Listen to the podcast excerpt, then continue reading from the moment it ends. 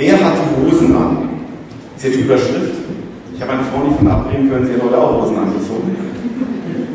Hat mit dem Thema nichts zu tun, aber fiel mir gerade so ein. Wer hat das Sagen? Es war Anfang der 80er Jahre. Da wurde in Frankfurt die Stadtbahn Nest gebaut. Ich habe eine Zeit Zivildienst gemacht auf einer Rettungswache in der Wetterau, etwas nördlich von Frankfurt. Jeden Montag, wenn ich auf die Wache kam zum Dienst, dann war ein heißes Gesprächsthema. Dann wusste ich immer, wo gerade die Steine geflogen sind. Da war Melchi war so richtig aktiv bei den Gegnern dabei. Ging nicht sehr zimperlich zu. Und einer von denen war ein ganz starker Vertreter der Anarchie. War für mich damals etwas völlig Unbekanntes. Ich habe dann lange mit ihm gesprochen, diskutiert und er sagte, ja, Anarchie, jeder muss ohne Regeln, ohne Gesetze leben können, wie er will. Die totale Freiheit wäre das. Wir sind immer an dem Punkt hängen geblieben, ja, wo ist dann die Grenzen der Freiheit? Denn wenn meine Freiheit die Freiheit des anderen einschränkt, wird es ja schwierig. Ne? Wenn jeder so seine Freiheit lebt, irgendwann gibt es Kollisionen mit der Freiheit des anderen. War der Punkt, an dem wir immer wieder hängen geblieben waren. Denn wenn jeder tun und lassen kann, was er will, ist ein schwieriges Leben. Ein Leben ohne Grenzen, ohne Regeln kann nicht funktionieren. Wobei ich ehrlich sagen muss, solche Gedanken, grenzenlos leben, haben ja schon was Reizvolles an sich, oder? Keine roten, runden Schilder mehr auf den Straßen und Autobahnen, keine Geschwindigkeitsbegrenzungen, zum Beispiel. Keine Steuergesetze, keine Regeln, die ich übertreten könnte. Vor allem niemand mehr, dem ich Rechenschaft geben muss, für freiheitsliebende Menschen doch das ultimative Paradies. Aber halt nicht bis zu Ende durchdacht. Was ist denn, wenn meine Freiheit die Freiheit des anderen einschränkt? Da will ich nachts schlafen, brauche meine Ruhe, der nächste macht Party. Laute Musik. Oder was ist das für eine Freiheit, wenn Straßenrennen durch die Städte gemacht werden dürften, so einfach man Angst haben muss, heim über die Straße zu kommen. Mir ist es damals im Zivildienst klar geworden, dass jede Form des Zusammenlebens klare Ordnungen braucht und möglichst gute Ordnungen, an die man sich leicht halten kann. Wenn man das hat, ist es so das Beste, was man haben kann. Die besten, gerechtesten Ordnungen finde ich aber nach wie vor, die ich hinsehe, sind die, die Gott uns gegeben hat, wie wir sie in der Bibel wiederfinden. Ganz einfach schon darum, die Ordnung, die Gott uns gegeben hat, ist ja die Ordnung dessen, der das Leben erfunden hat. Gott hat, Gott hat unser Leben geschaffen, er hat uns eine Ordnung gegeben, er weiß, was für unser Leben gut ist, wozu es richtig läuft. Und ich fand es interessant, den Zusammenhang, das war gleich meine erste Beerdigung, die ich in Kulmbach gemacht habe, habe ein Beerdigungsinstitut damals angerufen, mich gefragt, machen Sie eine Beerdigung, da ist jemand gestorben, wenn ich in der Kirche Mitglied war. Die Pfarrer weigern sich. Ich habe mir gedacht, das ist eine schöne evangelistische Chance und habe es gemacht. Und bin dann in der absoluten Oberschicht von Kulmbach gelandet. Hohe Villa, ganz abgeschottet, einsam. Gestorben ist ein Mann, der sich mit 40 zur Ruhe gesetzt hat, nur seine Grundstücke an Yachten verwaltet. Mit Glauben hatten die alle nichts am Hut. Ich habe dann gezögert, ob ich es wirklich machen sollte, weil so eine fromme Beerdigung wollten sie eigentlich auch nicht haben. Aber dann gesagt, ein Lieblingslied von unserem Verstorbenen war, der Mond ist aufgegangen. Da habe gesagt, wow, das war ein Eigentor. Pflegt euch denn ihr wieder in Gottes Namen nieder und so weiter, es heißt, Schuld und alles angesprochen. Ich sagte, ja, mach ich. Aber in dem Gespräch ging es dann auch darum, vom Glauben haben sie nichts am Hut. Aber die zehn Gebote waren für sie das Wichtigste überhaupt. Weil sie sagten, wenn alle sich nach den Geboten halten würden, hätten wir die perfekte Gesellschaftsordnung. Was für eine Anerkennung von gottlosen Leuten an die Gebote Gottes. In dem Abschnitt des Epheserbriefs, in dem es heute auch geht, geht es auch um Ordnungen. In den Versen davor fordert Paulus ja die Gemeinde auf, sich klug zu verhalten, indem sie Gottes Ordnung nicht nur kennt, sondern vor allem aber auch lebt. Warum muss eigentlich das Thema Ordnungen ansprechen? Oder warum müssen wir es immer wieder thematisieren? Warum gibt es so viele Konflikte und Meinungsverschiedenheiten, wenn es darum geht, so zu leben, wie Gottes Wort es uns lehrt. Ich glaube, es hängt damit zusammen, dass wir auch Gottes Ordnung manchmal als Einschränkung unserer Freiheit verstehen. Weil in uns allen immer so ein Wunsch nach Anarchie irgendwo doch mitschwingt, ich will, was ich will, und ich weiß am besten, was gut für mich ist. Ich will, was ich will und ich weiß am besten, was gut für mich ist. Sagt jeder, sucht hier auch. Jeder Abhängige sagt das auch. Offensichtlich ist ein Irrtum, wenn wir von uns aus immer wissen wollen, was gut und richtig ist. Und weiß ist darum der, so schreibt es auch Paulus, dass wir von uns aus wissen, dass wir nicht immer wissen, was gut ist, sondern Gottes Ordnungen sehen und sie als gut annehmen. So wie der klug ist, es im Straßenverkehr an die Regeln hält, um nicht in Kollision mit anderen zu kommen, hat Gott uns auch gute Ordnungen gegeben. Auf diesem Hintergrund müssen wir Gottes Wort verstehen, auch da, wo es uns Grenzen zeigt, wo uns vielleicht dran stoßen, weil Gott uns bewahren möchte, auf Kurs halten will. Und wir können uns gegenseitig viel Gutes tun, wie wir die biblischen Ordnungen auch so verstehen und ermutigen, einander zu leben.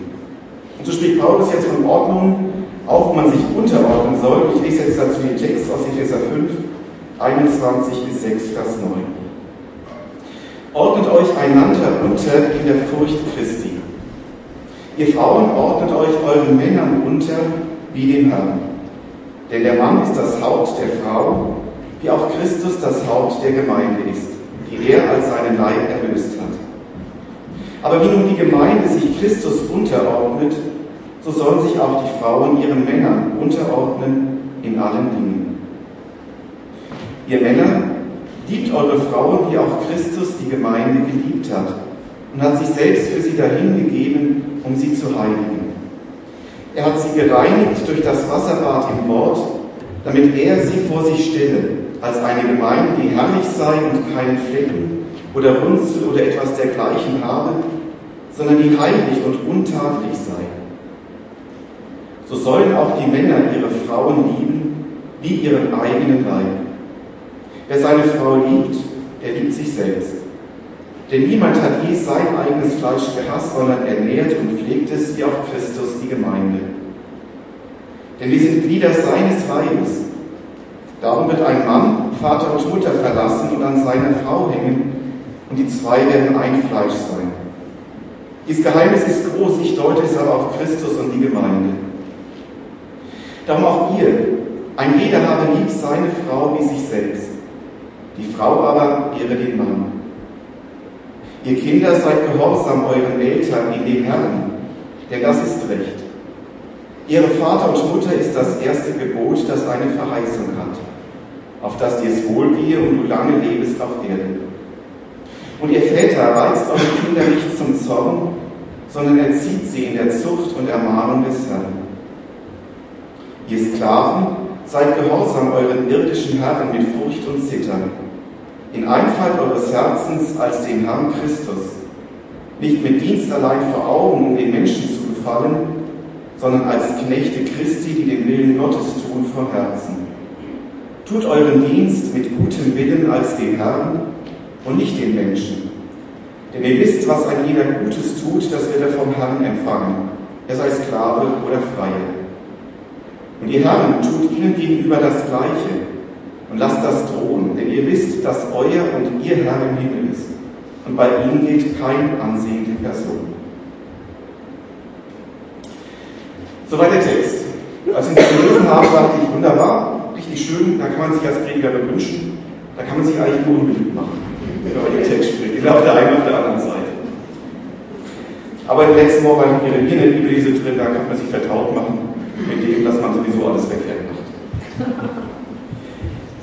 Das Wichtigste und Entscheidende, was ich als erstes an dem Text hervorheben möchte, ist eigentlich der erste Satz, weil der die Überschrift über alles andere ist.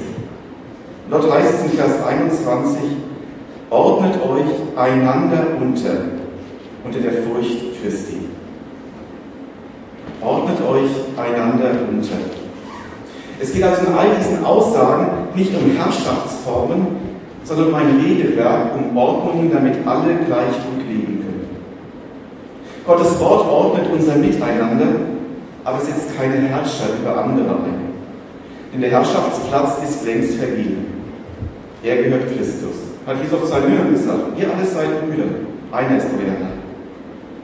Er ist unser Herrscher, er ist der Bestimmer, er bestimmt unser Miteinander und er hat alle Ordnungen festgelegt, wie unser Miteinander gestaltet werden soll. Das ist mir ganz wichtig. Denn nur wenn wir das vor Augen haben, führen uns die folgenden Aussagen nicht auf eine falsche Spur. Jetzt geht es zur Sache, jetzt nennt Paulus Ordnung, die in unser intimstes Miteinander eingreifen, die unsere engsten Beziehungen regeln. Da kommt das zweite, ihr Frauen, ordnet euch eure Männer unter wie dem Herrn. Paulus beginnt hier mit der Ordnung für die Frau. Sie sollen sich ihren Männern unterordnen, wie Christus. Und so wie Christus das Haupt der Gemeinde ist, so ist der Mann für die Frau. Und wie die Gemeinde sich Christus in allen Dingen unterordnet, so soll es die Frau unter ihrem Mann tun. Im Sommer hatte ich noch ein Traugespräch mit einem jungen Paar. Da saßen sie vor mir, wollten ihre Ehe biblisch führen, dann stellt sie mir die Frage, was heißt genau dieser Text jetzt für unsere Ehe? Nebenan saß der Mann, schon erwartungsvoll gelächelt, was jetzt kommt. Seine Augen begannen zu leuchten. Jetzt kommt er, ist der Bestimmer für die Ehe. Und genau das spielt dir das wieder, was in unseren Köpfen abgeht, wenn wir das lesen. Genau diese Frauen, der Gedanken bringen oft Frauen auf die Palme und die Männer setzen sich aufrecht mit breiter Schulter hin. Gottes Wort ist hier eindeutig, es hat sich übrigens seit der Schöpfung nicht verändert. Unterordnen heißt schon, dass ich meine Meinung der Meinung eines anderen unterordnen muss. Aber da wir den roten Faden sehen, uns jetzt nicht im Kleinkrieg aller Eventualitäten und Missbräuche verlieren, davon gibt es ja reichlich, möchte ich mich jetzt mal nur auf diese gute Ordnung Gottes beschränken und sie so als diesen Leitfaden, den Paulus auch vor Augen hatte, uns vor Augen malen, weil ich denke, wo immer uns das zu leben gelingt, dürfte das andere nicht mehr so problematisch sein und es ist das Beste für alle. Denn wo immer uns das nicht gelingt zu leben, da bricht sowas wie der Vorgeschmack der Hünde aus. Da gibt es Krieg bis ins Letzte. Wie ich eben schon sagte, es geht hier um unser intimstes Miteinander und da sind wir extrem empfindlich.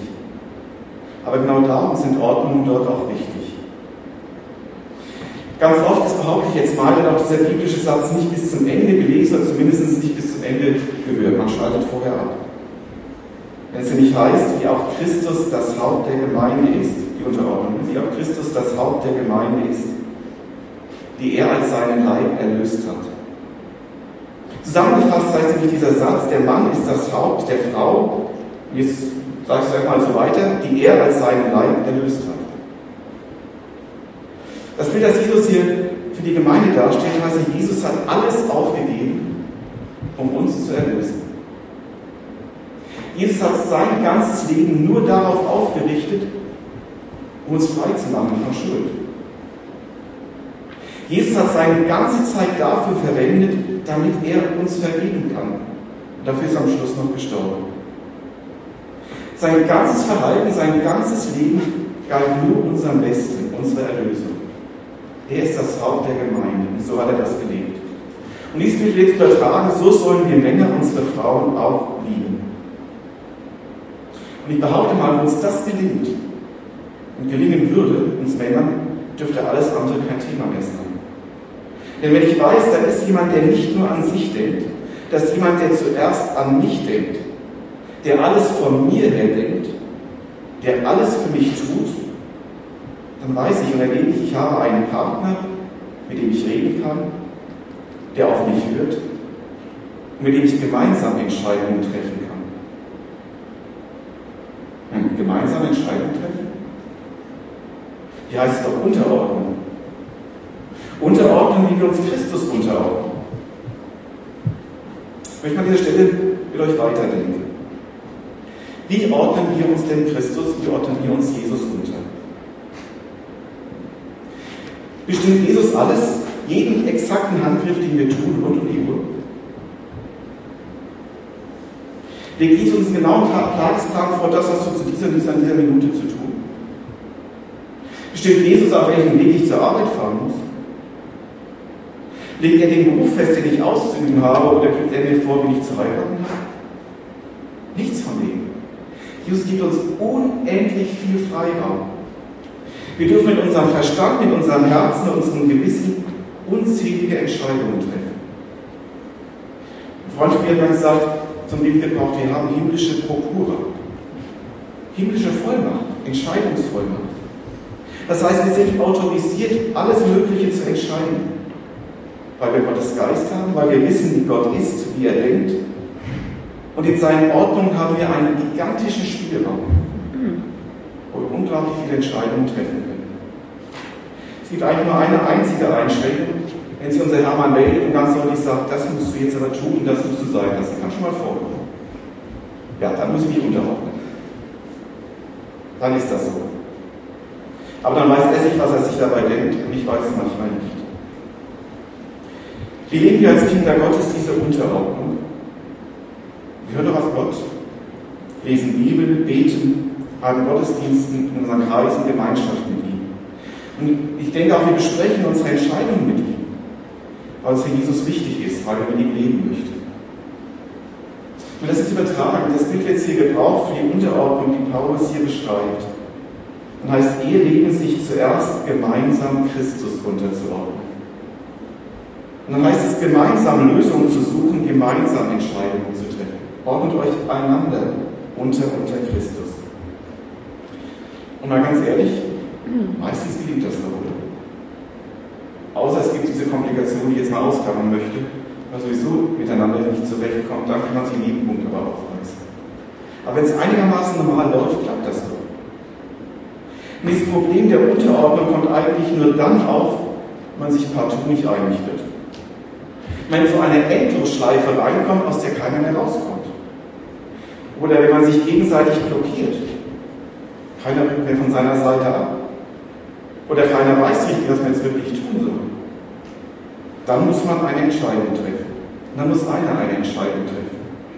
Dann muss einer sagen, was gemacht wird, aber dafür auch die Verantwortung übernehmen.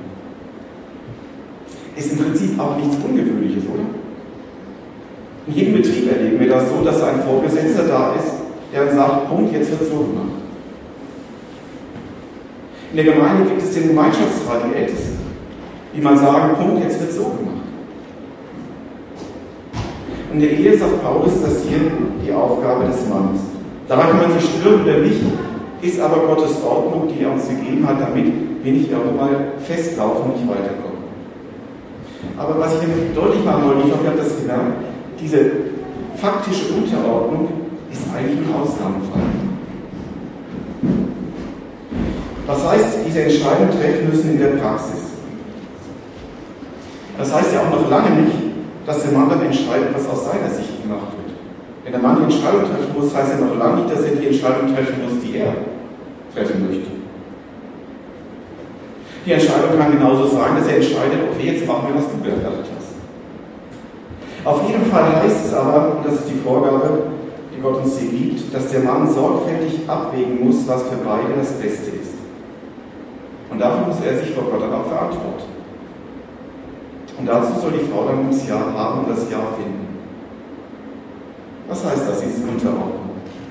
Der Mann darf sich dabei nicht von seinen Gefühlen, auch nicht von seinem Stolz, sondern allein von Christus leiten lassen. Und die Männer, wenn es euch anders geht wie mir, könnt ihr mal sagen, das funktioniert. Also von seinen Gefühlen, seinem Stolz wegzukommen, ist nicht immer einfach.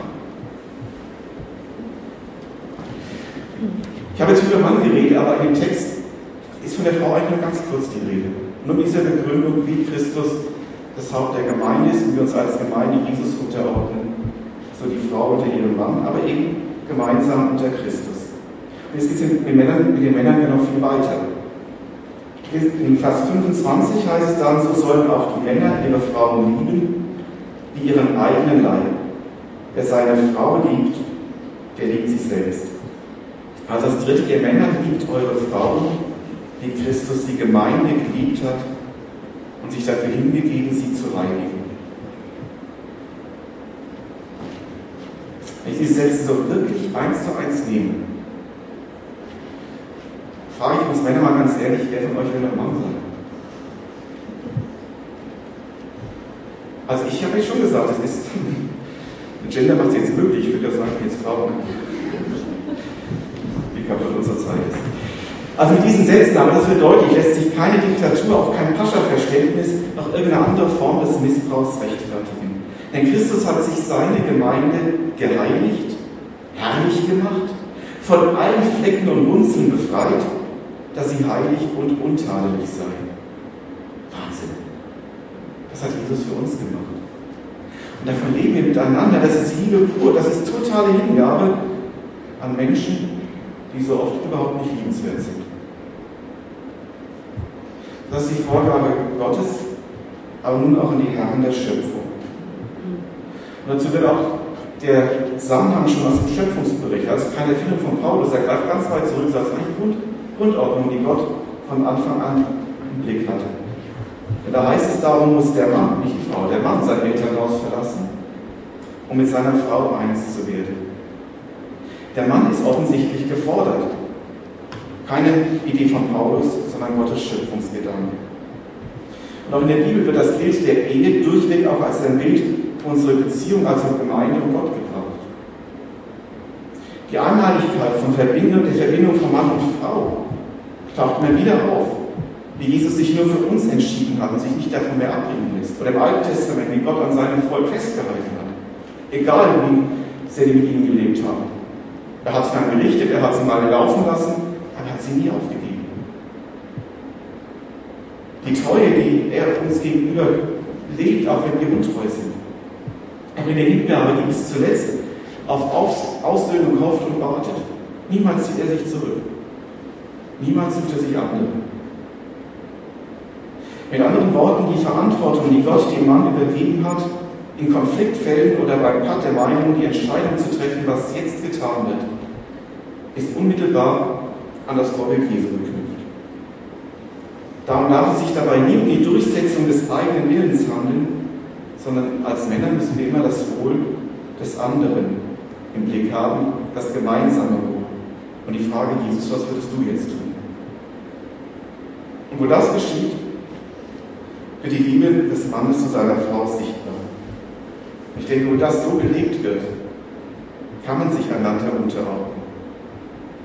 Der Ehemann ehrt die Frau ihren Mann und der Mann liebt seine Frau. Nochmal, ich denke, dass dazu dann auch gehört, wenn der Mann die Entscheidung eben trifft, dass durchaus die Entscheidung der Frau das sein kann. Aber einer muss dafür die Verantwortung tragen und die Verantwortung fordert Gott von den Männern. Da können wir uns nicht kneifen von. Wie wir das in der Ehe regeln miteinander, das kann der Ehe anders aussehen.